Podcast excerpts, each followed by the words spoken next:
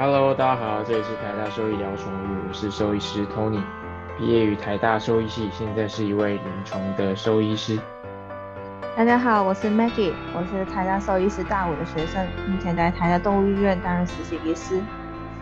OK，好，那上一集我们提到了，就介绍一下肾上腺的一些呃解剖的构造啦，就是它分皮质、髓质嘛，然后又有分它所制造出来的这些呃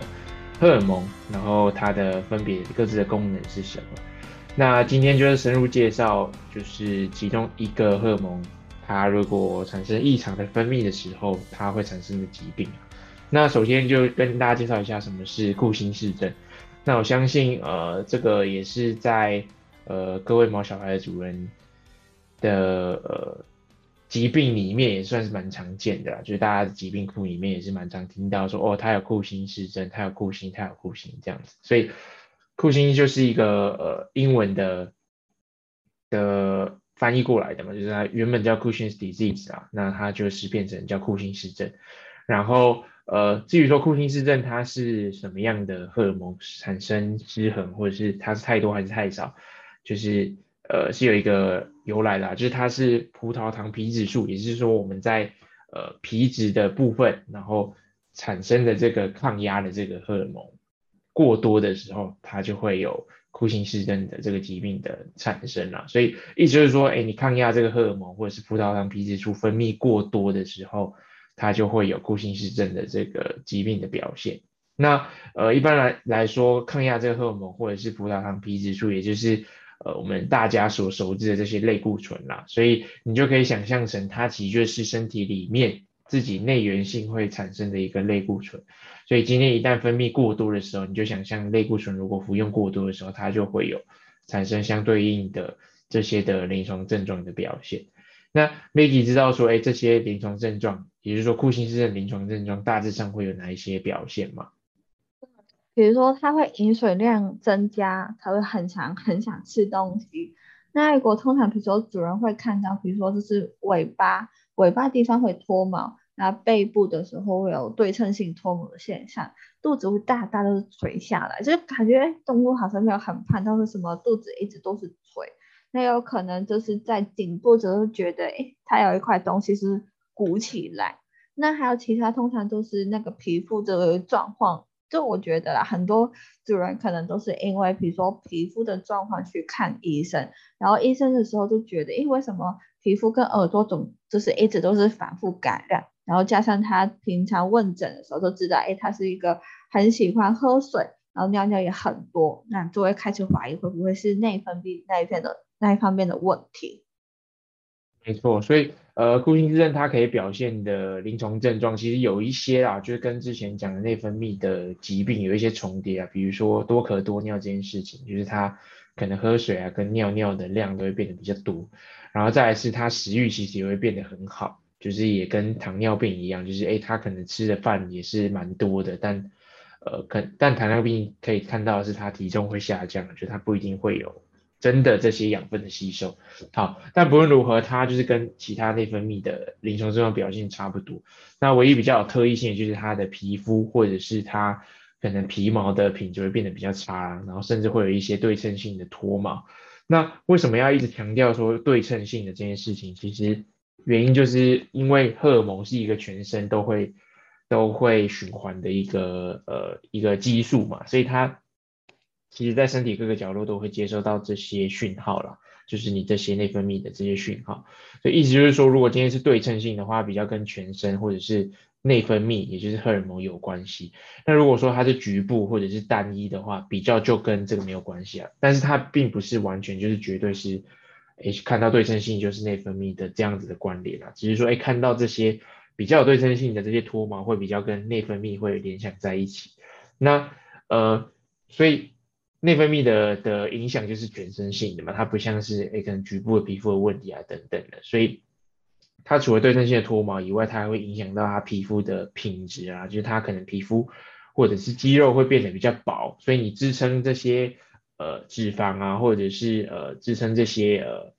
肌肉的这些能力就会变得比较差，所以你的肚子可能就会变得比较看起来垂垂的，尤其是一些呃可能。脚比较短，它的肚子可能就会垂在地板上。这些这些这些犬种，比如说像腊肠，然后柯基啊等等，它就常常会有肚子在那边甩来甩去的感觉。那这时候你可能就是也要稍微怀疑一下，哎，它是不是可能会有这些库欣氏症等等内分泌的问题，导致说它变成这样子。那再来最后一个就是它可能会引发糖尿病啊。那其实之前先前在介绍糖尿病的时候也是有讲到嘛，就是它如果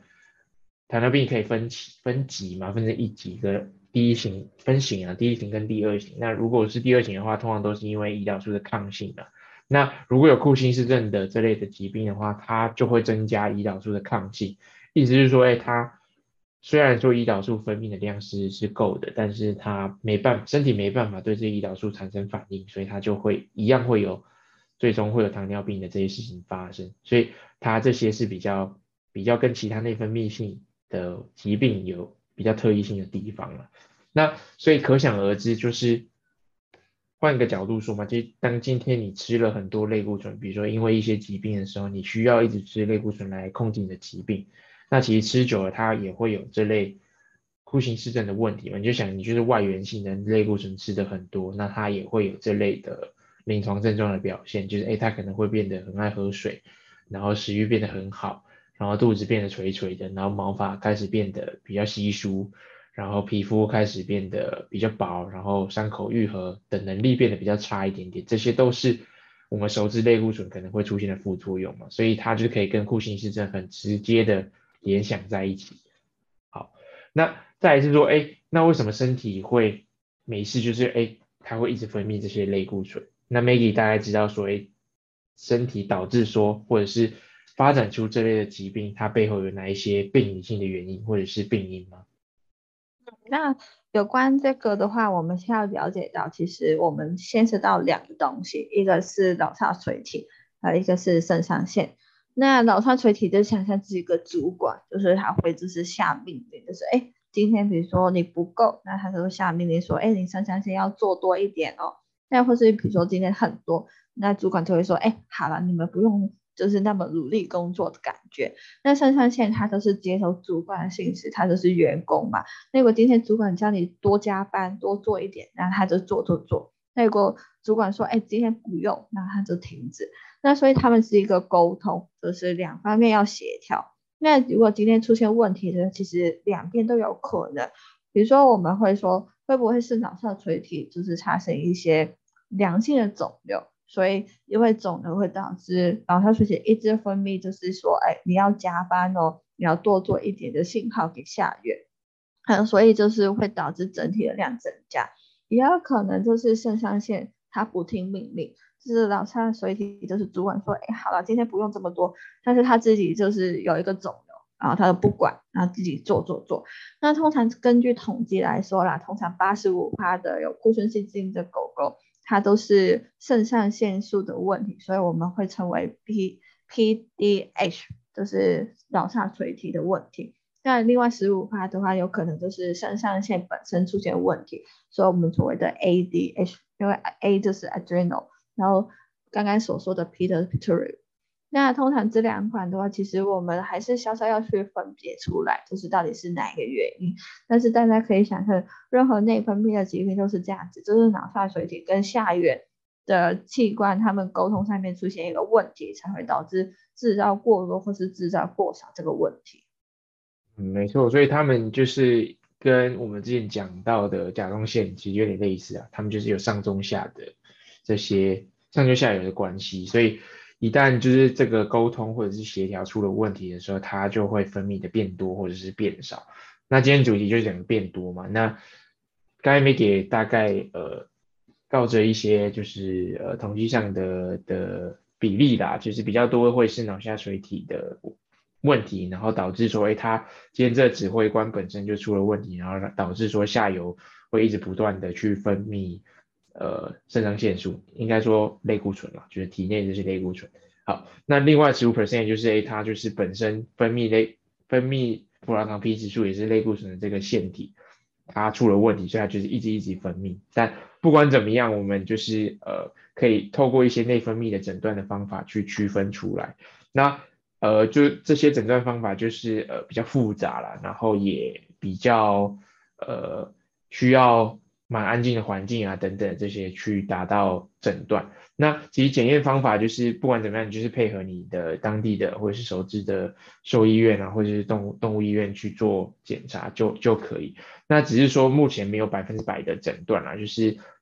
只用一个方法就会知道说，哎，它到底有还是没有库欣氏症，还是得要搭配它的临床症状，也就是刚刚我说的这些临床症状去达到对这个疾病的确诊。所以还是蛮。需要事主蛮严谨或者是蛮锐利的这些观察，才可以让我们知道说他到底是不是有库欣氏症的这个原因。那一般来说，检查可以分成大两个大方向啊，一个就是确诊嘛，就是诶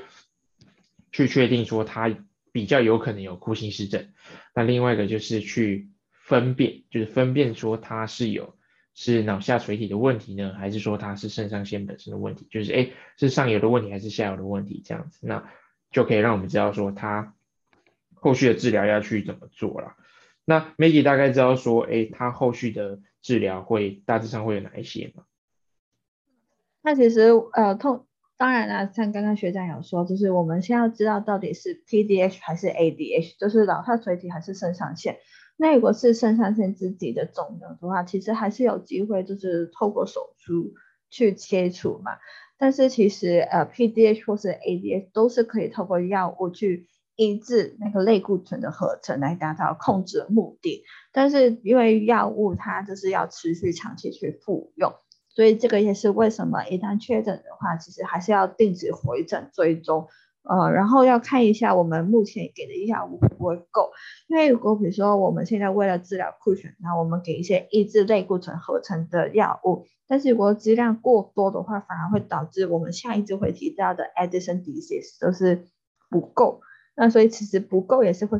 出现另一些问题。那所以这个东西的话，无论是就是真的考虑要手术还是吃药物的话，还是需要就是通过跟主治医师讨论。也是另外提醒就是。学长刚刚也有提到，就是库欣迪斯很多时候都会跟其他内分泌疾病是重叠起来，所以有可能我们今天要针对的也不只是单纯，比如说哦，今天只要针对库欣去做治疗就可以，也有可能是因为它跟其他内分泌疾病互相影响，整个治疗的计划的话也会根据病患的状态而去做调整。那在这边就跟大家分享一个，就是我之前遇到的个案，那那只狗是一只扑斗。然后它来看的话，主要是因为白血球偏低的问题，还有发烧这个问题。那所以其实一开始主治都根据他临床症状，还有血检，都怀疑他会不会是 lactose 的感染，就是一个血液寄生虫的感染。然后呢，但是同时间在看诊时候发现，诶，为什么那只 poodle 背上的毛是比较疏的，然后而且肚子垂垂的，所以有怀疑会不会是。他是 cushion disease，也因为这样子，所以我才第一次是在泰达这边去跟诊，所以跟到有关 cushion disease 的病患。那他也是的确是有做一些刺激性的测验，那就是 ACTH stimulation test。那他也是就是特特地去挑那一天是没有门诊，就是星期二，我们台大动物医院星期二是没有门诊，然后就把动物关在一个房间内，让主人陪伴它。然后隔一阵子的时候，我们就抽血。然后再打一支针，然后再抽血去检验。那但是它检验结果出来其实一个很尴尬，因为我们每个检验结果其实都会有个界限，就是呃高于什么值它可能是确诊，低于什么值它可能是不是确诊。然后那只狗刚好它就是它检验数值是在那个正常范围的最高值的边缘，所以其实我们医生也是有考虑过到底是怎么样。然后但是因为它配合比如说超音波的检查我们觉得他应该有可能，所以我们还是小小有先给一些药物去做治疗，看看他的状况会不会变好、变稳定。所以也是根据这个个案，可以跟大家讲，就是虽然我们目前有很多不同检验方法去，就是想要确诊，但其实要达到确诊，真的不是一件很简单的事情。很多时候，如果介于是模糊地带的话，我们还是会先尝试去给药物治疗。但是给药物，我们同时间会要求事主定期或是比较密切，就是把动物带回来看诊，以免就是如果我们这个治疗方向有什么问题，或是我们给药过量的话，也是可以立刻去调整。呃，在这边也再次跟大家讲，就是任何有关内分泌疾病哦，大家不要想它很简单，就是好像数学题，就是一解都可以答，就是得到最终答案。没有，通常都是要慢慢一步一步，就是往就是正确方向去发展这样子。所以有时候医生可能会要求你，比如说隔一个月之后回诊一次，或是更密切的。那希望大家都体谅这部分。没错，所以这也是呃，之所以内分泌疾病为什么呃，应该说这么困难达到诊断的原因啦，因为它可以造成的这些疾病的机制其实是蛮多元的，尤其它有上中下游，所以你其实呃，如果真的要确诊的话，你基本上就是每个每一个检查基本上都是要去做了，然后搭配临床症症状达到一个疾病的确诊。那也感谢 Maggie 就是精彩的分享啊。那只是也也再次跟大家说，就内分泌的事情，就是要取得一个平衡嘛。就是你今天要么就过高，要么就过低。那你有可能过高的，你治疗到最后它变成过低的，那这时候呃你可能又要再做呃重新的重重新的呃内分泌等等的疗程。所以密切监控是非常非常重要的。OK，好，那下一集我们就会跟大家提就是呃呃。爱迪生氏症啊，也就是呃，他如果分泌过低的时候，会有哪一些临床症状啊，或者是治疗的的方向这样。OK，好，那这一集就先这样，谢谢大家，拜拜，拜拜。